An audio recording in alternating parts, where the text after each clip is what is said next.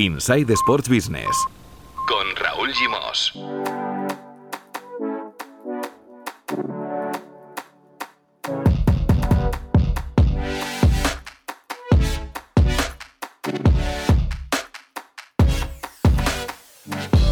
Hola, muy buenas, bienvenidos y bienvenidas a un nuevo capítulo de Insight Sports Business, el podcast de Sports and Life dedicado al negocio del deporte. Si hay un equipo al que hemos seguido los pasos en este podcast es el Intercity Club de Fútbol de San Juan de Alicante, un proyecto que nació en 2016 después de que un grupo de inversores liderados por Javier Mira y Salvador Martí compraran el club local de esta pequeña población situada a 8 kilómetros del centro de Alicante. Entonces el club estaba en primera regional y tras diversos ascensos, el Intercity Club de Fútbol es ahora mismo el líder del grupo 5 de la segunda federación. Esta extraordinaria trayectoria deportiva va de la mano de un planteamiento institucional inédito en el fútbol español, convertir al Intercity Club de Fútbol en el primer club del país que cotiza en bolsa. Algo que ya es una realidad. Tras un largo proceso que hemos seguido puntualmente en este podcast, finalmente el Intercity saltó a la bolsa el pasado 29 de octubre, obteniendo una revalorización el primer día del 40%. La acción salió a la venta por 1,20 euro, llegó a estar por encima de los 2,20 y ahora ronda el euro 50. De todo este proceso y del futuro del Intercity vamos a hablar hoy con el presidente del club, Salvador Martí, con quien ya charlamos, por ejemplo, en el capítulo 74 de este podcast en mayo de 2021.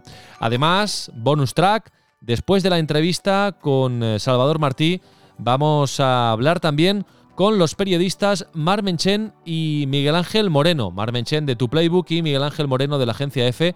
Y vamos a hablar con ellos sobre fútbol y bolsa. ¿Habrá efecto dominó en el fútbol español después de la salida bolsa del Intercity? Os recuerdo que podéis ver y escuchar también las entrevistas que hacemos en este podcast en el canal de YouTube de Sports and Life. Os dejamos el enlace en las notas del capítulo, donde también encontraréis los enlaces a los otros cuatro podcasts que producimos desde Sports and Life. Hoy en Insight, fútbol y bolsa, con el caso del Intercity y con su presidente Salvador Martí. Inside, un podcast de Sports and Life. Salva Martí, hola, ¿qué tal? Muy buenas y muchas gracias. Hola Raúl, ¿qué tal? ¿Cómo estás? Muy bien, encantado de volver a hablar contigo. Seguramente eres uno de los personajes que más veces ha aparecido en este podcast porque, bueno, eres el presidente del Intercity Club de Fútbol y es un club singular, especial, ya lo hemos explicado muchas, muchas veces y merece la pena pues ir haciendo el seguimiento del caso tan particular que estáis viviendo con el, con el Intercity. Si te parece, ahora hablaremos de la salida a bolsa, del histórico 29 de octubre, del futuro del, Intercity Club de Fútbol, pero vamos a la actualidad más, más inmediata porque acabáis de hacer una junta de accionistas y habéis vuelto a aprobar una ampliación de capital. Bueno, explícanos cómo, cómo ha ido esta última reunión de los accionistas. Bueno, no ha habido ninguna sorpresa porque esta ampliación de capital se anunció hace, antes de la salida a bolsa. Bueno, eh, al final el club se ha estado financiando con las aportaciones de los socios. Lo que hacían los socios era ingresaban el dinero en el club y cuando se juntaba un dinero, pues se capitalizaba esa deuda en nuevas acciones. Esto se hizo antes de la salida a bolsa, se convocó eh, y ayer que fue la Junta se ratificó por el 100%, por unanimidad y ya está. Mm. Es la tercera ampliación de capital, si no me equivoco, en, el año 2021. Mm, para, para, los que no tienen experiencia en dirigir clubes de fútbol y en hacer ampliaciones de capital en, empresas, en sociedades, ¿para qué sirve una ampliación de capital? Bueno, eh, el club tiene que tener unos ingresos y unos gastos, ¿no? Entonces, cuando los gastos superan los ingresos, pues hay un déficit económico. Este, este déficit se cubre mediante o bien un préstamo de un banco o bien eh, a, través de una ampliación de capital. En este caso, la idea del Intercity es que no tenga deuda, que, todas las inversiones sean sufragadas por los accionistas. Entonces, lo que hacemos es recurrir al mercado. Los accionistas hacen unas aportaciones y esas aportaciones se convierten en capital. De esta manera, eh, el club siempre tiene cero euros de, deuda. Y para los accionistas, eh, ¿qué ventaja tiene o qué supone acudir a una ampliación de capital? Bueno, lo que supone no diluirte y, tener más acciones. Eh, la diferencia es que, bueno, tú vas a cambiar un dinero por unas acciones esperando que, el club siga subiendo de categoría y que tus acciones en un futuro valgan más. Claro, es una, transacción que espera que sea el accionista rendible en el futuro, ¿no? Es decir, no es, no es prestar dinero por prestar, sino que con, con un objetivo. Esta es la diferencia. La diferencia es que los accionistas del Intercity eh, ingresan dinero en el club y compran acciones esperando que el club siga creciendo y que sus acciones valgan más y que tengan un rendimiento con el paso del tiempo. Mm. En este 2021 también ha entrado en el capital del Intercity, fue mediático, digamos, Juan Fran, el, futbolista alicantino, ex del Atlético de Madrid y del Real Madrid, entre otros equipos. Eh, ¿Ha habido alguna, algún fichaje más de este tipo, alguna incorporación? Eh, popular al, capital del Intercity? Pues que, yo sepa no, lo que pasa que es que eh, van entrando eh, accionistas diariamente. O sea, de los 300 que éramos ahora somos más de 1000. Porque claro, van entrando muchos pequeños accionistas con, pequeñas participaciones que van tomando posiciones dentro del club. Y nos estamos dando cuenta de que, bueno, que pues, está entrando que 80, 90 personas diarias como accionistas que se quedan dentro del capital. Pero los nombres todavía no sabría decir si entra alguna persona así de reconocido prestigio. Claro, claro. Eh, porque vosotros podéis saber quién compra acciones y si entra alguien, digamos, eh, comprando muchísimas, alguien gordo. Bueno, nosotros no sabemos quién es el que compra y el que vende, exceptuando si lo hace con una cantidad significativa, que es a partir del 5%. A partir del 5%, el accionista está obligado a comunicar y nosotros tenemos unos unas herramientas que en el momento que una persona pasa de este porcentaje sí que nos llega para poder notificar al mercado. La normativa y la ley vigente lo que nos hace es que tengamos que notificar a todos los accionistas pues que hay una persona que tiene eh, una participación significativa, que es el 5% o más. A partir de esa participación, todos los movimientos de esa persona son públicos. O sea, si una persona, yo por ejemplo tengo más del 5% y se me considera eh, accionista significativo, significa que si yo mañana quiero vender una acción, tengo que hacer eh, un hecho relevante y comunicar al mercado públicamente que he vendido una acción. Vale. O sea, todos los movimientos de los accionistas significativos son públicos, el resto no. De acuerdo. Bueno, además eh, estáis en un gran momento deportivo, eh, Salva, porque a, día de grabar esta entrevista, el Intercity es el líder del grupo 5 de la segunda federación, empatado a puntos con, con la Nucia. Por lo tanto, a nivel deportivo, eh, bueno, no podéis pedir más, ¿no? Estáis donde, donde queríais estar. Sí, la verdad que empezamos muy mal, porque eh, me acuerdo que cuatro semanas antes de la salida a bolsa estábamos ante penúltimos. Y entonces, bueno, llevábamos solo cuatro partidos y, los, dos, los cuatro primeros partidos fueron dos perdidos y dos empatados. Y bueno, pues eh, no te pones nervioso, pero sí que te, ocupas, ¿no? De, porque dices, uy, qué situación más complicada. Pero el equipo, eh, vinieron muchos jugadores nuevos y pues se tardan en acoplar una plantilla nueva, ¿no? Y somos nuevos en esta categoría, yo creo que pagamos un poco la novatada de, de la nueva categoría. Pero el equipo se fue conjuntando y poco a poco, poco a poco hemos ido remontando posiciones y pues nada, la semana pasada ya nos pusimos primeros y esperemos que dure lo máximo posible. Mm.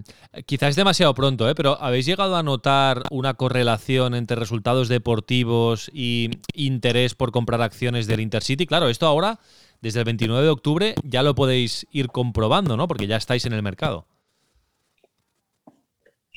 Pues eh, Todavía no lo hemos podido notar. Todavía no lo hemos podido notar porque eh, hay muchos accionistas que, tienen cuatro años en el accionariado y algunos se han ido o han, o han reducido su participación.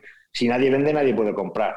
¿vale? Lo que sí que hemos visto es que ha rotado el, capital del club, el 25% del capital del club ha rotado. ¿vale? Con lo cual hay muchísima volatilidad. las acciones salieron a 1,20, se fueron creo que a 2,20, luego bajaron a 1,40, ahora están en 1,50. O sea, está habiendo muchísima liquidez y muchísima volatilidad. Con lo cual, bueno, eh, hay que esperar yo creo que unas semanas a que esto se estabilice la masa salarial y yo creo que a partir de ahí sí que se tiene que ir eh, descontando los resultados. Pero de momento no lo hemos notado mucho, porque ganábamos un partido y luego el lunes bajábamos, cuando eh, o sea, ha sido un poco todo al revés, ¿no?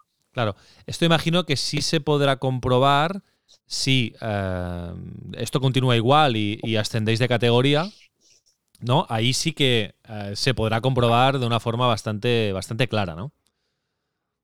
Sí, de, todos modos, eh, se notará de una manera clara, depende de cómo se produzca el ascenso, ¿vale? En el caso de que se produzca. Porque imagínate que el equipo va ganando, va ganando, va ganando y poco a poco va consolidándose primero y subes directo. ¿Vale? Con una distancia contra el segundo. Pues bueno, poco a poco el accionista irá descontando que va subiendo. Claro. Otra cosa sería que llegaras a un playoff y en la final te saca la cruz. El domingo juegas y si ganas asciendes. La capitalización puede subir muchísimo ese día, porque el hito se, se, corresponde a un solo partido, ¿no? Entonces, en este caso, si fuésemos primeros de grupo, sería un ascenso directo y si fuera del segundo, fuésemos entre el segundo y el quinto, sería un playoff.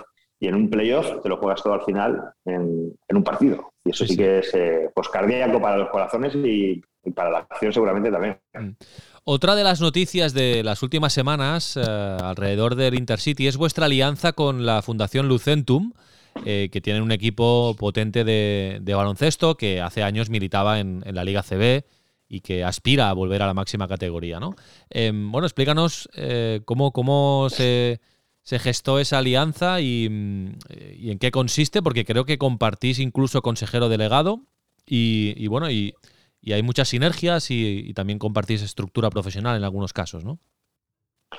Pues mira, em, desde que surge la idea, eh, empezamos a tener conversaciones con ellos y todo encajaba a la perfección. O sea, ellos tenían eh, una estructura humana muy fuerte, eh, con muchísima experiencia. Nosotros teníamos menos experiencia en gestión de, clubes, aunque lo habíamos hecho bien durante los primeros cuatro años, ellos tienen una experiencia muy contrastada. Y ellos tenían un problema, es que, por ejemplo, el año pasado estuvieron a punto de subir a la CB, eh, en las semifinales los eliminaron, pero en el caso de haber subido no tenían la fuerza económica para poder pagar el canon y poder entrar en la CB. Entonces dices, oye, estoy jugando para ascender y en caso de ascender no voy a poder conseguirlo, pues porque el accionariado que, había en la fundación pues eh, era imposible. Entonces, pues bueno, al final existían unas sinergias, decíamos, oye, la misma administración que tiene Lucentum puede gestionar Lucentum y puede gestionar Intercity, nos podemos beneficiar del know-how de gestión deportiva que tenéis, que lo han hecho de una manera encomiable, y, nosotros podemos aportar este músculo financiero para reforzar plantilla y en caso de conseguir el ascenso, pues eh, aportar eh, el aval para, poder subir a CD. Entonces encajaba todo, luego existían también eh, multitud de ventas cruzadas en un futuro, que el abonado de Intercity pueda ir a ver los partidos del Lucentum y el del Lucentum el del Intercity.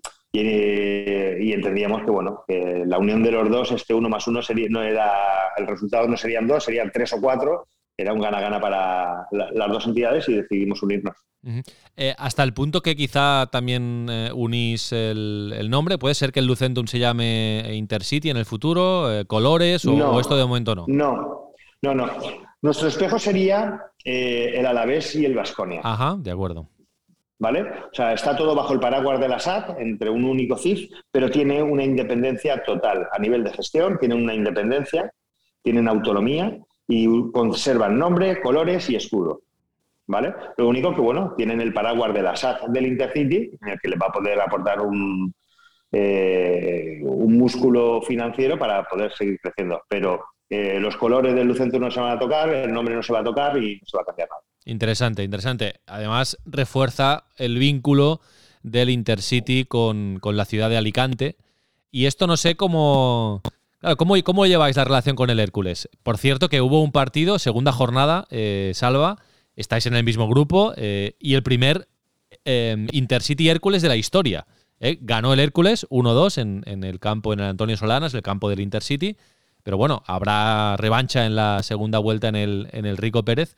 Pero bueno, ¿cómo lleváis la relación con el Hércules, el, club, digamos, histórico de, la ciudad? Tú nos comentaste que tú has sido del Hércules de toda la vida, ¿no? Pero que bueno, esto es un, proyecto, digamos, profesional, empresarial que, te hace mucha ilusión y que, bueno, eh, ¿cómo, ¿cómo lleváis esa relación? Que no deja de ser curiosa. La relación con los accionistas del Hércules es eh, espectacular, es genial. Sí, existe un vínculo muy, muy bueno, nos llevamos muy bien con ellos, con todos los directivos, con los aficionados en general también, pero bueno, siempre están los más radicales que evidentemente pues que, existe esa rivalidad deportiva y, esto es así, porque aunque seamos los nuevos, pero al final nosotros siempre desde el respeto que le tenemos a una entidad centenaria, ¿no? Pues nosotros decimos, nosotros somos un niño con cuatro años y ellos son unos, un, señor con 100 años de historia que ha hecho muchísimas cosas en el, en el deporte alicantino. ¿no? Entonces, bueno, nosotros seguimos por nuestro camino, con el respeto y con nuestra humildad. Y bueno, eh, dar la circunstancia de que estamos en la misma categoría, esperemos que, como suben dos de cada grupo, podamos subir los dos, porque sería genial el año que viene repetir un Hercules Intercity. Y nos llevamos muy bien. Yo creo que existe una rivalidad sana, porque la rivalidad deportiva sí que existe, que eso es así. O sea, eh, los accionistas de Intercity y los socios de Intercity quieren que ganen Intercity. Y eh, pues te podría decir que el 90% de los accionistas de Intercity son incluso abonados de Hércules. Claro. Pero bueno, eh, mientras que podamos subir dos, subimos que, subamos los dos. Bueno, ya me han dicho que, no, no, hay, rivalidad. que fue calentito, ¿no? El primer Intercity Hércules de, de la historia.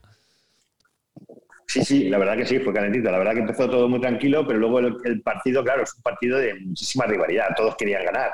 Creo que acabamos con cuatro o cinco expulsados entre los dos equipos. Eh, eh, bueno, la verdad que fue, fue apasionante. Y bueno, en el último minuto yo creo que ganó la, experiencia, ¿no? Ahí pagamos la novatada y en el último minuto nos, se llevaron ellos los tres puntos, pero nada, los felicitamos y en la vuelta esperamos darles la revancha. Bueno, Salva, vamos al 29 de octubre, una fecha que no, que no olvidarás, ¿no? Una fecha para la historia. Em, ¿Qué recuerdas del, día que el Intercity eh, salió a, por fin a bolsa después de, un largo trayecto? Em, bueno, imagino que, será un día, que, un día que guardarás en tu memoria, porque fue un día, me imagino, muy intenso también, de, de una mezcla de emociones, ¿no? Sí, es un día apasionante, ¿no? Porque dices, bueno, han pasado cinco años desde que dijimos que íbamos a hacer esto y, lo hemos conseguido, ¿no? O sea, hemos sido el primero, hemos tenido el apoyo de todas las instituciones, estuvo la Liga, estuvo la Federación Española de Fútbol, estuvo el Consejo Superior de Deporte, y al final dices, oye, eh, creo que hemos acertado con el camino, ¿no? Luego hemos tenido también una aceptación muy grande por los accionistas y, bueno, sí, fue un día histórico, evidentemente, súper emocionante, bueno, eh, creo que hicimos 60 entrevistas, eh, vamos, nos parecíamos un, eh, los jugadores del equipo de fútbol con los nervios de un playoff, nada, muy bien, muy bien. Fue muy divertido y muy emocionante. Evidentemente no se nos va a olvidar. Oye, ¿cómo valoras los números? Antes los comentabas, salisteis a 1,20, el primer día se tuvo que suspender la cotización porque subisteis un 40%, bueno, habéis llegado al, al, techo de 2,20 aproximadamente, como decías, casi doblando el valor. Eh, ahora os habéis estabilizado alrededor del 1,50. Bueno, ¿cómo, ¿cómo, valoras este, este viaje de, de, los números? Bueno, eh, tenemos muy pocas jornadas de cotización para hacer una valoración, ¿vale? Es, habitual eh, que exista una volatilidad en un club de fútbol y más cuando en las primeras semanas. Yo recuerdo, por ejemplo, cuando saqué a cotizar Facefield, a la otra compañía, salimos a 1,23 Tres días después valíamos 3,25, que era tres veces más. Luego bajamos a 1,30 otra vez. Luego volvimos a subir a 2,58. Estoy hablando de volatilidad del 100% para arriba. Bajábamos del 50, volvías a subir un 200%. O esto es habitual en un mercado eh, tan volátil y tan pequeño. ¿vale? Entonces, bueno, eh, la acción tiene que madurar ¿vale? y, estabilizarse. ¿En qué precio? Pues, pues no lo sé, si te digo la verdad. Porque es que como es un valor tan pequeño, eh, se ha movido ya casi el 25% de todo el accionariado del, club. Entonces, eh, hasta que no se estabilice un poco eh, el accionariado, pues va a ser entretenida porque pues, me acuerdo los primeros días subíamos un 14, luego bajábamos un 15%, o sea, de locos. Mm. O sea que, bueno, hay que que se calme un poco la acción y que vaya poquito a poquito, ¿no? Alguien que no nos, exactamente lo que va a pasar. Ya, alguien que nos esté viendo, bueno, esto como en la bolsa, con cualquier empresa sirve, ¿eh? esto. Eh, alguien que nos esté viendo o escuchando, Salva, y, se muestre interesado, que quiera comprar acciones del Intercity, ¿qué, ¿qué tiene que hacer? Pues saber los riesgos, lo primero. Porque todo, todo el mundo invierte dinero en cualquier sitio para ganar, pero eso no hace falta explicarse. Mm. Eso ya lo de todo el mundo, ¿vale? Y el éxito es de él. Pero tiene que valorar los riesgos. Aquí el riesgo en una empresa es que no se firme un contrato y que caiga y cierre la empresa. Aquí es que la pelota no entre. Eh, estos riesgos, eh, y en una empresa tan pequeña en el que todavía no gana dinero, pues hay que ser muy prudentes. Entonces, a mí cuando hay alguna persona que me dice, oye, pero ¿cuánto dinero tengo que poner? Digo, mira, tú tienes que poner el dinero que no te quite el sueño, que si lo pierdes, sigas durmiendo con la misma tranquilidad que dormías hasta ahora. Entonces, pues esto, el 1% de la cartera de una persona pues podría ser un porcentaje de una persona que invierta 10.000 euros en bolsa, pues a lo mejor tiene que poner 100 euros en, en Intercity, no más. O sea, hay que ser muy prudentes con las recomendaciones en, una acción cotizada y sobre todo en un club tan joven, tan nuevo, que todavía no ha hecho nada y que tiene todo el camino por hacer. Entonces, si la pelota sigue entrando y se siguen haciendo las cosas bien, la acción lo va a reflejar tarde o temprano y, si no, pues puede caer. Entonces hay que ser consecuentes con el dinero de los demás, que, esto es una acción de riesgo y, hay que ser prudente. Eh, yo me refería más también a una cuestión práctica. O sea, ¿Qué debe hacer? ¿Dónde debe ir? ¿Cómo, ¿Cómo se puede comprar una acción del Intercity? Bueno, pues lo primero que tienes que tener es una cuenta de valores. Una cuenta de valores que la abres en cualquier banco. Pues tú te vas a, a cualquier banco de España y te abres una cuenta de valores y es el mismo procedimiento que cuando vas a comprar unas acciones del Banco Santander. Cuando tú vas a comprar unas acciones del Banco Santander, eh, pues pones el código del Banco Santander que es SAN y en el caso de Intercity es City. Pues eh, buscas Intercity en el buscador y seleccionas el valor y le dices comprar y dices cuánto dinero te quieres gastar y a partir de ese momento, al instante, en cinco segundos ya eres accionista del club de la misma manera venderlo. O sea, es muy rápido. Sí, o en cualquier aplicación de compra-venta de valores en Internet, ¿no? Por ejemplo, también. Eh, lo mismo es, sí, al final necesitas una cuenta de valores, que lo puedes abrir en un banco online, una agencia de valores o en tu oficina del banco. Ajá, muy bien. Em, decías que la liga os ha dado apoyo, de hecho os acompañó Javier Tebas el día de salir a bolsa. ¿Qué, qué significa este apoyo de Javier Tebas y de la liga para, para el Intercity? Bueno, eh, es un reconocimiento de que estás haciendo las cosas de manera correcta, pero no solo de la liga, de la liga, de la Federación, del Consejo Superior de Deportes. Al final, eh, los reguladores, eh, la, Federación, la liga, el Consejo Superior de Deportes, lo que quieren es que los clubes sean transparentes. Esto es una manera, que es el camino que hemos elegido. O sea, que tiene cosas buenas y tiene cosas malas, porque el camino que hemos decidido coger es el, el de poder enseñar nuestras vergüenzas y no avergonzarte de ellas. Porque cuando las cosas vienen mal, pues eh, el club no es nuestro, el club es de todos. Entonces, bueno, nosotros como gestores tenemos que ser transparentes y explicarle a la gente, abrir los libros y decirles a la gente cómo son las cosas. Entonces, yo creo que la transparencia te puede avergonzar en algún momento cuando las cosas salen mal, pero a la larga siempre es rentable.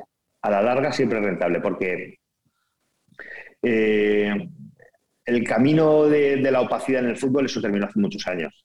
Entonces, eh, las cuentas de los clubes están cristalinas.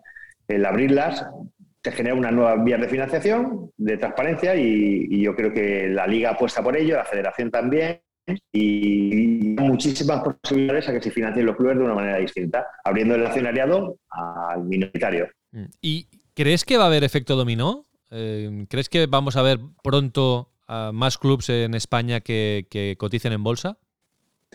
Yo creo que sí, yo creo que hemos abierto un camino. De hecho, la liga nos invitó a que, a que diéramos una ponencia a los clubes de primera y segunda división para explicar el proceso, ¿no? Porque existía eh, un miedo por parte de los clubes, más que nada por desconocimiento de qué es lo que iba a pasar, ¿no? Entonces, bueno, eh, estoy seguro de que van a venir por detrás clubes que van a replicar el camino. O sea, no me cabe la menor duda. O sea, era un camino que había que, abrirlo a alguien y claro, eh, una vez abierto, en el momento que vean cómo nos financiamos, cómo crecemos, eh, lo va a replicar, vamos. O sea, si mi club no estuviese cotizado y veo eh, otro club que ha hecho lo que ha hecho Intercity, yo, lo haría, sin lugar a dudas. Como decías, al cotizar en bolsa, vuestros números son, son públicos. Explícanos cómo está la economía del Intercity. Antes decías que todavía estáis en pérdidas, porque evidentemente estáis en fase de, invertir para crecer. Em, ¿Cómo están los números del Intercity? ¿Cuándo eh, esperáis hacer el break-even? Que imagino que está muy ligado también a, a la trayectoria deportiva. Segunda división. Hasta que no lleguemos a segunda división, el club va a perder dinero. O sea, este año pasado perdimos 2 millones de euros, eh, que, se cuadró con las aportaciones de los socios, con lo cual hay deuda. y el año que viene pues probablemente seguiremos perdiendo dinero. Y dependiendo de la plantilla que confeccione la dirección deportiva, pues perderemos dos o perderemos tres millones de euros y intentaremos conseguir el ascenso. O sea, el equipo está líder porque tiene la mejor plantilla. No hay otro secreto, ¿vale? Entonces, bueno, de lo que se trata es de conseguir los ascensos y a partir de ese momento el club empezará a ganar dinero. Mm. Entonces, como mínimo, nos queda esta temporada y otra más perdiendo dinero. Así que hay que tener un poco de paciencia. recuerdo varias conversaciones contigo que decías, bueno, es que en nuestra nuestra táctica es tener el mayor presupuesto de la categoría. ¿eh? Si tienes el mayor presupuesto, tienes los mejores jugadores y tienes más opciones de subir. No te lo garantiza nadie, pero tienes muchas más opciones. Sí, claro. O sea, si tú tienes un buen presupuesto, eh, un director deportivo que optimice este dinero, ¿vale? Las, posibilidades suben exponencialmente. O sea, no es casualidad que estemos primeros eh, porque lo hemos hecho bien solamente, ¿no? O sea, una plantilla pues más económica, pues probablemente eh, sería más difícil. Y en vuestra. bueno, o sea, nosotros, pero nuestros accionistas también nos piden esto. Nos dicen, en vez de hacer una operación de capital de un millón, hazla de dos, pero que el equipo suba. Porque es que lo que no queremos es perder un millón eh, para mantenernos. mantenernos aquí no vale para nada. O sea, es un fracaso. O sea, nosotros todo lo que no sea ascender es un fracaso y así hay que reconocerlo. Con lo cual, eh, no vamos a poner paños calientes de decir, no, vamos, es la primera vez que estamos en esta categoría, hay que estabilizar el club. No. O sea, el objetivo es ascender este año y el año que viene otra vez. O sea, hasta que llegara, bueno, como todas las empresas, cuando una persona abre una panadería, el objetivo no es ir vendiendo barras de pan poco a poco en tres años, no. El objetivo es por lo menos cubrir el gasto y empezar a ganar dinero. Cuanto antes, mejor. Pues nosotros igual. Mm. Por lo tanto, la hoja de ruta está clara, ¿eh? Aquí sin, engaños. O sea, subir a primera ref y el año que viene de primera ref a segunda división para ahí sí, eh, pues eh, ya alcanzar eh, con el ingreso que te da el fútbol profesional, pues ese, ese equilibrio, ¿no? Exactamente. Y además llegar sin deudas. Porque muchos clubes llegan a segunda división, te dan 8, 9, 10 millones de euros en televisión, pero como empieza ya el control financiero, dice, bueno, te doy 9 millones de euros, pero como debes 4, eh, te quito tres para pagar la deuda, entonces ya tienes una plantilla más limitada. Entonces, cuando tú consigues llegar a segunda división sin deudas, solamente con la televisión puedes repartir dividendos y hacer una plantilla muy, muy, muy competitiva. Perfecto. ¿Y luego a primera? ¿Salva? ¿Eso está en la hoja de ruta? Sin lugar a dudas. Lo que pasa es que, bueno, eso ya... Eh, es, otra fase, es otra fase. Es otra fase, ¿no? Es otra fase. Lo primero es que sea rentable, pero vamos a ver, te puedo decir que si algo comparto con el accionariado de Intercity es que son todos igual de ambiciosos que yo. O sea, me, cuesta entender que, si conseguimos llegar a segunda división y lleguen los accionistas y digan, bueno, vamos a tener un año de transición. No, intentaremos otra vez otro ascenso. Mm. Bueno, y la última, eh, a nivel patrimonial, es decir, a nivel de, infraestructuras, de ciudad deportiva, estadio, ¿qué plan tenéis? Bueno, eh, el primer plan era salir a cotizar. Una vez que salimos a cotizar, ahora sí que tenemos las herramientas para poder levantar el dinero para ciudad deportiva y estadio. Y en eso estamos trabajando ya. ya estamos con, terrenos en San Juan, estamos con terrenos en Alicante y yo creo que los próximos meses sí que estamos ya en disposición de levantar capital para poder hacer eh, poner la primera piedra de la ciudad deportiva. No te puedo adelantar nada, pero no porque no quiera, sino porque todavía no hay nada. Eh, hay varias opciones, pero todavía no hemos tomado una decisión al respecto de, dónde empezar esta primera piedra de la ciudad deportiva. Pero en los próximos meses, eh, antes de que acabe la temporada, sí que tiene que estar la primera piedra puesta. Perfecto, Salva. Pues nada, muchísimas gracias una vez más por atendernos. Eh, enhorabuena por, por, haber culminado el, proceso que empezasteis hace cinco años. Y nada, seguiremos en contacto porque nos sigue interesando todo lo que pase alrededor del Intercity porque, insistimos, es un club que se gestiona de una manera única, diferente en, en España. Gracias y mucha suerte. Muchísimas gracias a vosotros por seguirnos desde hace tanto tiempo. Un abrazo a todos. Chao. Inside. Con Raúl Gimos. Bueno, pues después de la conversación que hemos tenido con Salva Martí, vamos a ampliar la relación entre el fútbol y la bolsa hablando con dos periodistas expertos en la industria del deporte. Uno es eh, el director de Tu Playbook, Marmen Chen.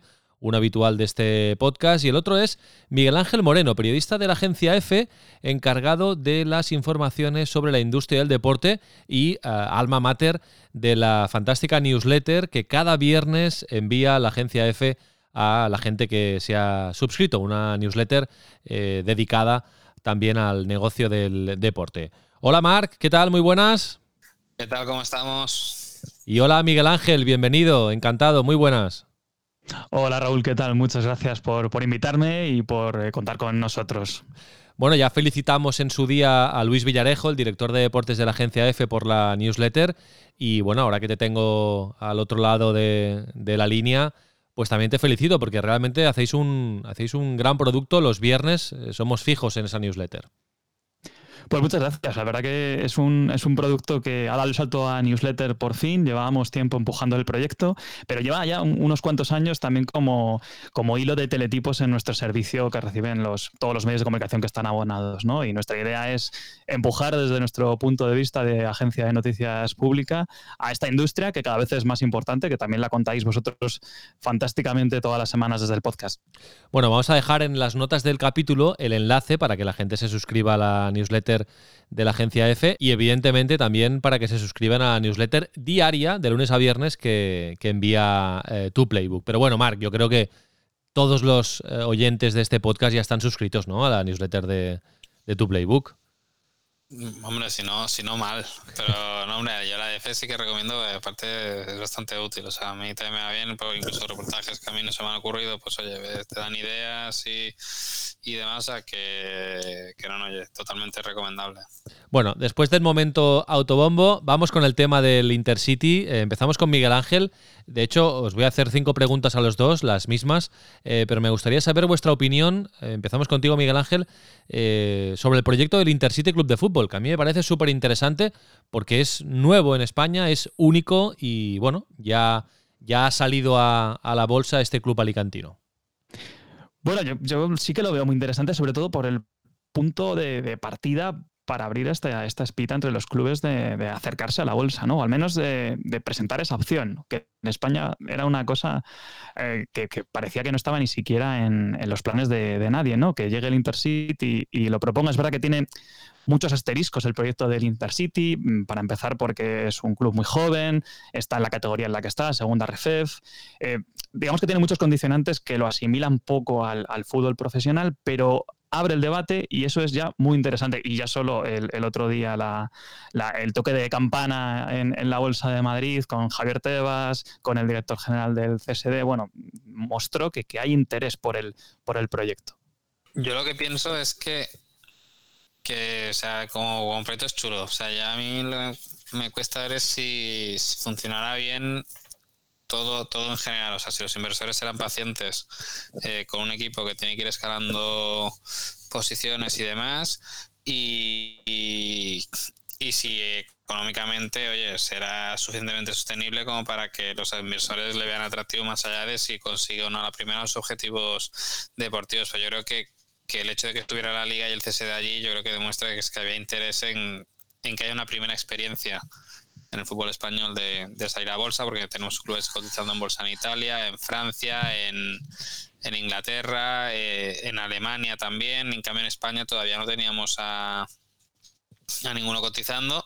Y yo creo que, oye, que es un primer pasito, que a lo mejor clubes de la liga pues se mirarán con atención el cómo lleva este club la relación con los inversores, el presentar presupuestos trimestralmente, el cómo los resultados deportivos afectan a la cotización, para a ver si en algún momento dado se plantean esa, esa opción, sobre todo para capitalizarse, que en tiempos de pandemia hemos visto que el tener vías de financiación alternativas a, a las tradicionales de la banca y demás, pues a muchos clubes les ha ayudado a, sobrellevar mucho mejor la situación de, de COVID. El discurso de Salva Martí y del Intercity es muy ambicioso. Nos ha dicho hoy en este podcast que en dos años quieren estar en segunda división, en el fútbol profesional, para poder llegar al break-even. ¿Los veis, eh, Miguel Ángel, eh, Marc, en, el, en, un futuro próximo en el, en el fútbol profesional? Bueno, es, complicado, es, muy ambicioso, como, como comentabas, esa hoja de ruta, ¿no? Mm, para empezar, porque tienen dos escalones por delante, tienen que llegar a la primera RFEF y luego de ahí pasar a, la Liga Smart Bank. Que es verdad que ahora el salto segunda, el, antiguo salto de segunda B a, segunda o a la Liga Smart Bank era bastante más complicado que el de ahora de la primera RFEF a la Liga Smart Bank, pero claro, hacerlo en dos años a categoría por año es, complicado, ¿no? la segunda división actual eh, es, muy, es una competición muy, muy dura. Hay clubes, de hecho, que para llegar de, la Liga Smartbank a, primera, con muchísima inversión, estoy pensando en Almería, por ejemplo, eh, lo están, les está costando, me parece que es su tercer año ya de proyecto. Me parece complicado eh, conseguirlo, ¿no? Pero para ellos es clave, porque de alguna forma su, sostenibilidad económica, la rentabilidad que quieren dar a sus inversores, pasa por ahí. Ahora mismo me parece que, en sus últimos cuentas sacaron unas pérdidas de 2,3 millones el, Intercity. Bueno, es sin, llegar a, segunda división es muy complicado ser rentable y por eso ellos se ponen en ese horizonte. ¿Menchen? No, yo comparto con, Miguel Ángel, es que subir al fútbol profesional es, es caro. Es caro y exige, y exige paciencia. O sea, los últimos que han ido subiendo que, venían un poco de la nada, o sea, no, no, equipos que bajan de segunda segunda B y luego volvían a subir. Eh, en el fondo eh, puedes acabar haciendo una inversión de 5 o 6 millones de euros, pero con la calma, tranquilidad que te da el que, oye, pues una empresa familiar o, o un inversor que, oye, que sabe que eso va a llevar tiempo, pero el problema de la bolsa es que eh, va de largo plazo, pero también hay gente que mira mucho el corto, el corto plazo. Por lo tanto, ahí es un, es un riesgo de que si no explican bien o hacen pedagogía del coste a corto plazo que va a tener el buscar esa esa plaza, pues, pues a largo plazo puede ser un, un, problema, sobre todo porque es que es muy complicado, o sea, ya no es una cuestión de, dinero, tú puedes meter muchos billetes, que es una categoría eh, muy trampa, que puedes hacerlo genial hasta los playoffs, en los playoffs que se lesionen dos jugadores importantes y, que te quedes a, medio camino de conseguir los objetivos. Y lo decía Miguel Ángel, que, que aparte estamos hablando de saltar, creo que son dos, tres categorías para, para llegar al fútbol profesional. Sí, sí, ellos van líderes ahora mismo en la segunda ref, eh, sería subir a primera ref y luego subir a segunda división. Yo creo que lo tienen bastante claro y cuadra mucho el discurso del Intercity con, con el vuestro. Luego, evidentemente, dependerá de, de la pelotita, pero la teoría la tienen clara, que es dotar de mucho presupuesto para tener la mejor plantilla y tener más opciones de, de subir. Bueno, eh, pregunta también para los dos. Em, ¿Por qué creéis que hasta ahora no ha habido clubes españoles que hayan em, salido en bolsa, a diferencia de lo que ocurre en otros países, donde es algo ya más habitual? ¿Por qué aquí todavía no había pasado, Miguel Ángel? Yo creo que hasta ahora en España no había muchos incentivos para, para salir a un mercado como el bursátil. ¿no? Los clubes españoles tienen eh, propietarios que en muchos casos son accionistas familiares, son empresarios que, ya tienen otros, otras vías para llegar a la financiación. Hasta ahora había sido mucha, mucha bancaria. Entonces yo creo que tenían poquitos incentivos. Y luego ya la obligación en el fútbol profesional, salvo los casos contados que conocemos, Real Madrid, Barcelona, Leti Bilbao, Osasuna, la obligación de ser SAD, me refiero, de ser sociedad anónima, ya permite que entren accionistas. Entonces, de esa manera, eh, ya podían conseguir esa, inversión. De hecho, conocemos muchos casos de clubes que han metido socios inversores en su, en su accionariado. ¿no? Eh, el último, el Atlético de Madrid, este verano ya hizo una operación de este tipo y otros muchos que han cambiado de dueños. ¿no? De manera que si ya tenían esa manera de obtener financiación, la bolsa les generaba muchas más complicaciones, sobre todo un, ejercicio, de transparencia que, aunque Tebas diga que el control económico pide mucha más transparencia que la bolsa, el control económico es solo hacia la liga, no hacia el público general. ¿no? Mostrar tus datos, desnudar tus cuentas al público general es algo bastante más complicado y que no sé si los clubes españoles están dispuestos a hacer. Yo creo que hacía falta una transición todavía hacia la sostenibilidad económica porque aún tenemos clubes que aunque ya llevan años siendo sostenibles, pues todavía arrastran mochilas mochilas del pasado y por lo tanto pues puede no ser tan atractivo el, el salir a bolsa, que tú vamos a esa bolsa al final necesitas tener una motivación, ¿no? O sea, oye, necesito financiación para para un estadio, eh, soy el dueño y quiero vender porque quiero sacar pasta, pero quiero mantener la mayoría accionaria, o sea, al final ahí tiene que haber un propósito y es verdad que a los clubes les habían faltado esos, esos incentivos, porque primero de 2015 a esta fecha, eh, primero que había un trabajo de, poner orden a, los clubes, pero encima te encontraste con una revalorización de los derechos audiovisuales que a los clubes ya les permitió el, reordenar eh, sus balances y, sanear un poco todo sin necesidad de dar entrada a socios terceros. Ahora, eh, si podía haber un aliciente como el de renovar un estadio o una ciudad deportiva o, lo que fuera, con la operación de CVC con la liga, ese aliciente también, también se pierde. Yo creo que ahora mismo los clubes echan, echan números y dicen, oye, lo que me va a aportar el salir a bolsa respecto a lo que yo ya puedo conseguir, eh, bien sea a través de la liga o bien sea a través de mi negocio recurrente, ahora mismo hace que no me haga falta y que seguramente le vea más problemas o más, más retos que me plantea el salir a bolsa que no que no oportunidades porque me obliga a ser mucho más transparente con, con los inversores, porque decía Miguel Ángel, el control económico de la liga es duro, pero es solo puertas hacia, hacia adentro. Nadie te obliga a desnudarte puertas, puertas afuera, aunque la de transparencia te obliga a cortar las cuentas, pero lo haces una vez al año, no cada, no cada trimestre. Eh, luego tampoco tienes que dar la cara con inversores que te pregunten cosas del negocio que no quieres que, que te pregunten. O sea que yo creo que, que hasta ahora nadie había salido porque había que poner orden a los negocios para que el club tuviera mucho más valor de cara a plantearse esa opción, pero es que ahora que podría ser el buen momento con la operación de la Liga ICVC es que el aliciente que puede tener un club de salir al mercado en busca de financiación eh, ha quedado totalmente resuelto. Entendido. Em, la pregunta del millón, eh, Miguel Ángel, Marc, em, ¿habrá efecto dominó? Em, por la respuesta de Marc, el tramo final, eh, entiendo que eh, que, si lo hay no será inminente, ¿eh?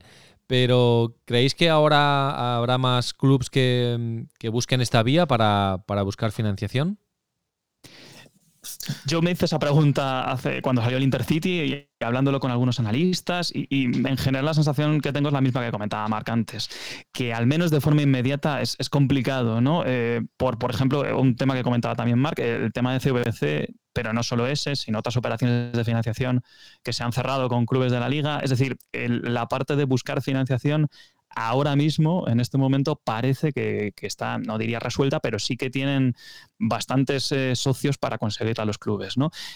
Mm, entonces, yo creo que todavía la necesidad de financiación no supera esos peros de, ser transparente, esas cosas que, dificultan a los clubes mostrarse en, bolsa. ¿no? Otra cosa es, a lo mejor fuera del fútbol profesional, eh, a lo mejor en una primera RFEF eh, o algún club que tuviera características similares a las del Intercity. Yo que sé, estoy pensando en, si se produce una compra por parte de un grupo empresarial eh, nuevo que quiera presentar su club ante inversores y beneficiarse de este efecto, digamos, también informativo, noticioso de salir a bolsa, pues bueno, por esa parte, a lo mejor sí que lo veo más que en el fútbol profesional. Y me parece que en todo caso, en los clubes que se atrevan, eh, sean en, el fútbol profesional o en el no profesional, lo van a hacer más desde el punto de vista de la imagen de, digamos, lo que le reporta por publicidad, transparencia, buen gobierno, que desde lo puramente financiero, porque yo creo que desde la parte puramente financiera ya tienen otros socios que les pueden aportar financiación. Sí, yo comparto aquí con Miguel Ángel que, al final la Intercity le ha ido bien, no solo por, por, la financiación, sino también a nivel mediático. Eh, tenemos a mucha gente, incluso periódicos económicos, que hablan de, un equipo de la segunda federación cuando nunca hablan ni siquiera casi de los equipos de, de primera. O sea que yo ese efecto creación de marca lo veo, lo veo clarísimo y no creo que haya un efecto cascada, porque ya te digo, las urgencias a corto plazo las tienen cubiertas, sobre todo a través de la operación de la liga con, con CVC. Yo creo que van, el que quiera vender, porque quiere vender para pillar pasta, eh, yo creo que preferirá él buscar inversores pues como ha hecho el Cádiz, ¿no? Cada entrada un socio minoritario, o el Atlético de Madrid con la entrada de, de Ares, que, que te cubre esa esa necesidad de capitalización, de financiación del club, pero no te obliga a entrar en una rueda de, transparencia y dinámicas de, relación con stakeholders que si ya se quejan bastante de la presión mediática que tienen de los medios de comunicación, solo les falta la de los inversores que encima pueden ser un poco más puñeteros con las preguntas. Venga, y la última. Em, ¿Qué clubs en Europa, no sé, a mí me viene a la cabeza los ejemplos del Borussia Dortmund, del Ajax de Ámsterdam, de la Juventus, del Olympique de Lyon, no sé, ¿qué clubs tenéis vosotros en mente que eh, se pueda considerar un, caso de éxito su salida a bolsa? ¿Cuáles están funcionando bien que, vosotros conozcáis? Bueno, sobre estas cosas los medios solemos hablar mucho de cuando ha habido un resultado deportivo y cómo ese ha impactado en la, en la acción, ¿no? Lo hemos visto en algunos casos con el Juventus, con el Manchester United, pero es verdad que algunos de los que has mencionado, Raúl, sí que incluso desde el punto de vista de un inversor, pues no han ido mal. El Ajax me parece que desde, en los últimos cinco años ha duplicado el precio de su acción. Incluso el Juventus vale un poco más que, hace. La acción del Juventus vale un poco más que hace cinco años. Es verdad que es un, es un negocio volátil. Hablando con algún inversor que sí que, eh, de los poquitos que, invierten en, acciones de clubes de fútbol, me hablan del Olympique de Lyon. Eh, que hizo cosas curiosas, como me parece que durante la pandemia una parte de la remuneración de, sus jugadores eh, que tuvo que, reducir sueldos por, la pandemia la, pagó en acciones, es una cosa curiosa. Y luego a mí hay una serie de clubes que me parecen muy interesantes en, esta, en este elemento, que son los portugueses. Los portugueses eh, por, por, estar cotizados, son los conocemos en los medios porque suelen reportar la información de sus fichajes eh, por obligaciones del mercado, lógicamente, y a su vez siguen siendo clubes que, en, esa parte de compraventa funcionan muy bien. Eh, son capaces de, encontrar talento, de capitalizarlo y de vender caro. En ese elemento yo creo que, son clubes interesantes para tener en cuenta eh, a la hora de observar a los clubes que están en bolsa. Sí, yo creo que, que lo contaba Miguel Ángel, Lo Lyon para mí es un caso es un caso chulo, sobre todo por el uso que le ha dado a, a los fondos con todo el proyecto de crear un grupo de entretenimiento. Eh, ha conseguido que su acción sea bastante estable y demás. Y luego, aparte de eso, tuvo la flexibilidad durante la pandemia de, ya que al final fueron muy pocos los jugadores que, aceptaron, pero oye, convertir parte de la retribución, oye, en vez de cobrarla en, en metálico, por así decirlo, o en efectivo, cobrarlo en, en acciones que ellos luego podían vender en el mercado. ¿verdad? Que esa es una opción que solo puedes hacer si sales, si sales a bolsa. Pero yo creo que al final, más allá de estos titulares que podemos sacar cuando eliminan a un club de la Champions o llega a semifinales como va a con el Ajax y el subidón que tiene en ese momento, que ahí son los espabilados, que oye, que sacan tajada y algunos se forran. Eh, yo creo que al final, para mí, no, hay ningún caso de, mal uso del haber, del haber salido a bolsa o algún club que esté sufriendo por el simple hecho de, haberlo hecho, porque sí que es verdad que podría haber pasado que a un club se hunda muy, muy, muy mucho en bolsa y haya alguien que aproveche para ir comprando acciones por detrás en el mercado y quitarle la propiedad a, al accionista de referencia, que eso con empresas normales, por así decirlo, ha pasado en alguna ocasión de empresas que cotizan y que están sufriendo mucho, pues que fondos buitres van por detrás y se hacen con el control de la compañía sin, sin avisar, pero yo creo que el hecho de salir a bolsa no te hace ser mejor mejor gestor, aunque sí que es verdad que te exige mucho más de que el no que el no estarlo. Y, por ejemplo, es verdad, hay una cosa, por, perdona Rol, por añadir a lo, de Mark, eh, que es una cosa que yo creo que a la gente del fútbol le, preocupa mucho, que es, bueno, salimos a bolsa, perdemos el control del club. Mm, no es así, la mayoría de los clubes que, están en bolsa es un porcentaje de su capital lo que está cotizado. Yo qué sé, el caso del Ajax, que es el ejemplo por antonomasia del club de cantera, eh, la mayor parte del control de sus acciones es la fundación del Ajax y es la que se ocupa, o los clubes alemanes, ¿no? Entonces, no, aquel que, que desde el punto de vista futbolístico diga, bueno, pero esto es ponerlo aquí en los mercados eh, y a ver qué pasa con el club, no suele ocurrir, pero tampoco las acciones de los clubes son, yo qué sé, cosas tipo Tesla, nada que ver. O sea, son, son acciones que tienen un rendimiento pues, pues muy bajito. Sí, mira, ahora estaba mirando la cotización de, por poner un par de ejemplos, ¿eh? del Ajax y del Borussia Dortmund. Es cierto que, respecto a hace cinco años se han revalorizado, pero por ejemplo todavía no han alcanzado los niveles prepandemia. Hubo una caída muy fuerte en febrero de 2020, justo cuando empezaba a expandirse la, pandemia, y sí que han recuperado un poco, pero por ejemplo eh, Dortmund, Borussia Dortmund, está a la mitad de valor. Estaba alrededor de los 10 euros en febrero de 2020 y ahora está alrededor de los 5. Y el Ajax estaba alrededor de los 20 y ahora está alrededor de los 15. Por lo tanto, todavía no han llegado a los... El, mejor nivel de su cotización eh, histórico fue justo antes de la, de la pandemia. Bueno, Miguel Ángel, eh, Marc, ha sido un placer aprender con vosotros. Muchísimas gracias y os espero en otra ocasión. Muchas gracias, Raúl. Fuerte abrazo. Inside, casi todo lo que siempre has querido saber sobre el negocio del deporte.